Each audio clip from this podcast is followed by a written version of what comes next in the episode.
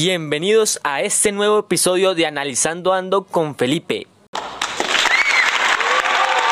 Desde el mes de junio América Latina y el Caribe se convirtieron en el epicentro mundial de la pandemia de coronavirus, que apareció en la ciudad china de Wuhan en diciembre de 2019.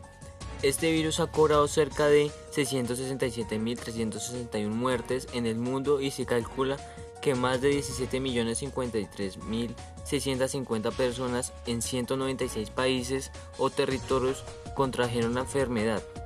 De acuerdo con datos de la Organización Mundial de la Salud, de las más de 17 millones de infecciones reportadas, Latinoamérica y el Caribe es la zona del planeta que acumula el mayor número, 4.6 millones.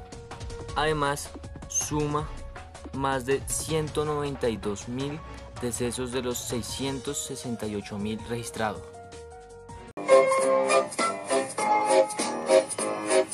El avance de la pandemia no cede. En países como India la propagación alcanza velocidades alarmantes. La alarma también está encendida en Vietnam, donde aumentan los casos diarios y reportan el primer fallecido por este virus. La causa de la muerte es hipertensión, insuficiencia cardíaca, neumonía, isquemia y COVID-19. Este es el tipo de noticias que escuchamos a diario al encender nuestra televisión. Por tal razón el tema de nuestro programa hoy es el COVID-19. Por supuesto hablaremos de Colombia, además dos países que han tenido un desempeño excelente en el manejo de pandemia y dos que por contrario que por el contrario han tenido una alta tasa de contagios y muchos reveses en su gestión. Para empezar, vamos a hablar de Colombia. Dirigido por el presidente Iván Duque Márquez, quien ocupa este cargo desde agosto de 2018, fue uno de los países que más rápido reaccionó al decretar una cuarentena de manera temprana. Llenos de patriotismo, hemos analizado las tendencias epidemiológicas que potencialmente enfrenta Colombia en las próximas semanas con relación al coronavirus. En función de sus análisis y de su criterio, hemos tomado decisiones drásticas pero urgentes para proteger la vida y la salud de los colombianos. Gracias a su trabajo, podemos advertir que en las próximas semanas tenemos la oportunidad colectivamente de quitarle velocidad al coronavirus. Por esto, en desarrollo del estado de emergencia, aplicaremos un aislamiento preventivo obligatorio para todos los colombianos desde el próximo martes 24 de marzo a las 23 y 59 horas hasta el lunes 13 de abril a las 0 horas. Esta cuarentena conforme la crisis se intensifica siguió extendiéndose hasta el 31 de agosto, lo que lo convirtió en el país con la cuarentena más larga, 156 días, sin haber llegado al pico de la pandemia. Colombia en estos momentos es uno de los focos de la pandemia, de la pandemia en América Latina con una tasa de contagios que llegó a las 10.000 infecciones diarias. El país acumula 267.385 contagios. Completa un mes con cifras diarias superiores a los 7.000 casos.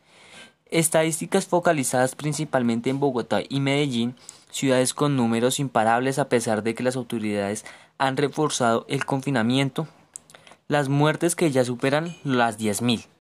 Esto obedece principalmente a que los aislamientos no han sido acatados por los ciudadanos.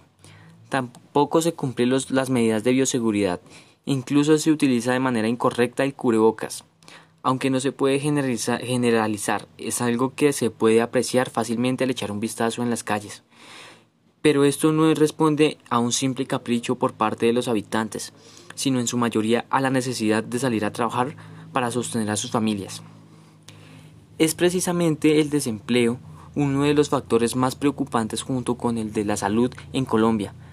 Por efectos de la pandemia, la población ocupada se redujo a, en 4.2 millones. La tasa de desempleo pasó de 9.4% en junio de 2019 a 19.8% en 2020, siendo las mujeres las que más empleos perdieron.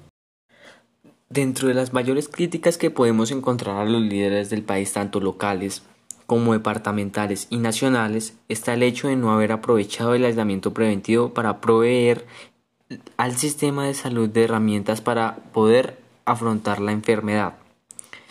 además de no establecer protocolos de bioseguridad y distanciamiento físico en el transporte público o de un plan serio para el retorno y normalización de las clases y activación económica.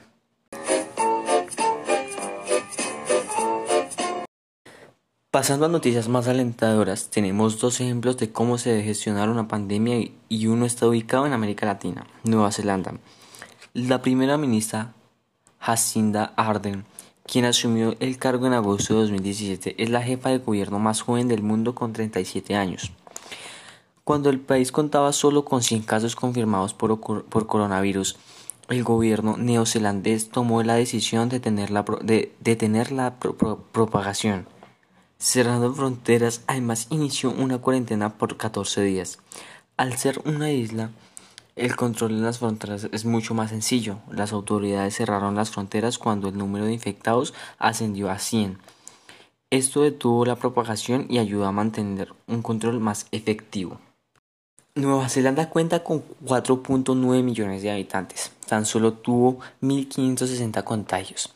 De estos 1.497 ya se han recuperado y 22 han muerto.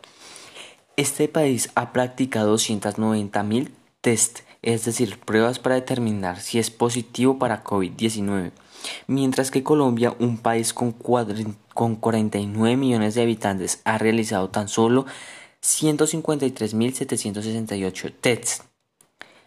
Al ser un número reducido con el que se tuvo que lidiar 4.9 millones de habitantes en comparación con en comparación de los demás países, Nueva Zelanda tuvo la oportunidad de mantener en seguimiento a la evolución de estos.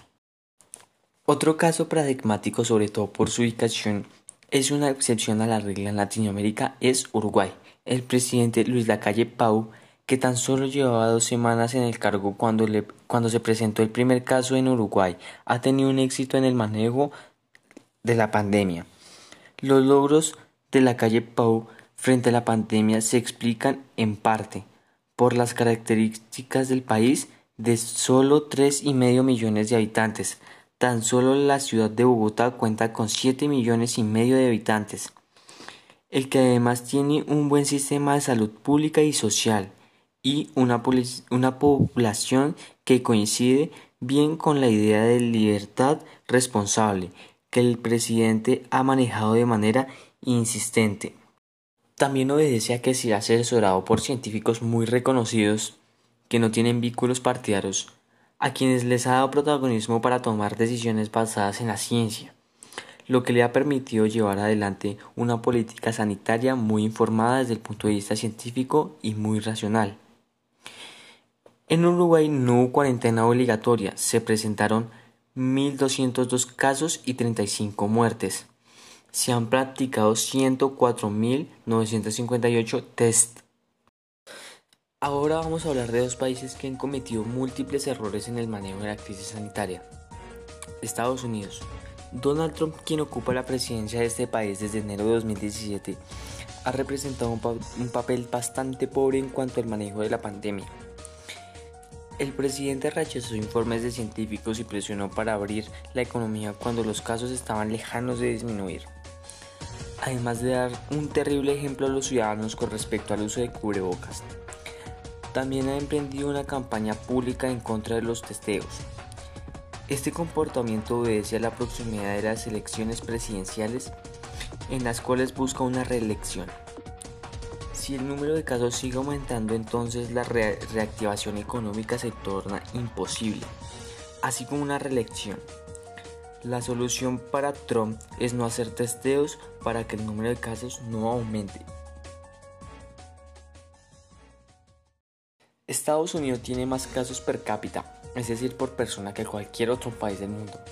Tiene 4.4 millones de personas contagiadas, 150.283 han muerto, su población total es de 328.8 millones de habitantes. Estados Unidos perdió debido a la pandemia 22 millones de empleos y el PIB se ha contraído un 30%, la peor crisis económica desde la Segunda Guerra Mundial.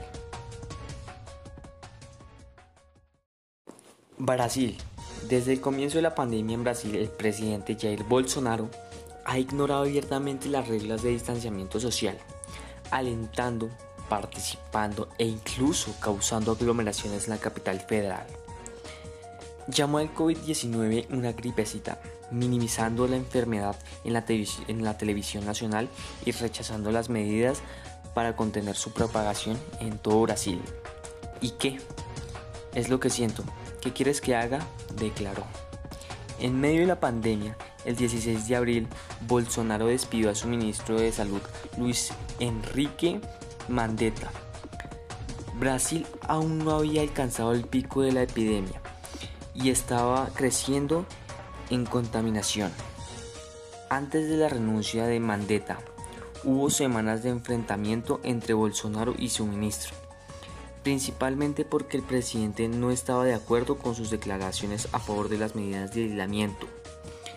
Brasil tiene hasta el momento 2.6 millones de contagios en los cuales 90.134 han muerto de una población total de 208.5 millones de habitantes.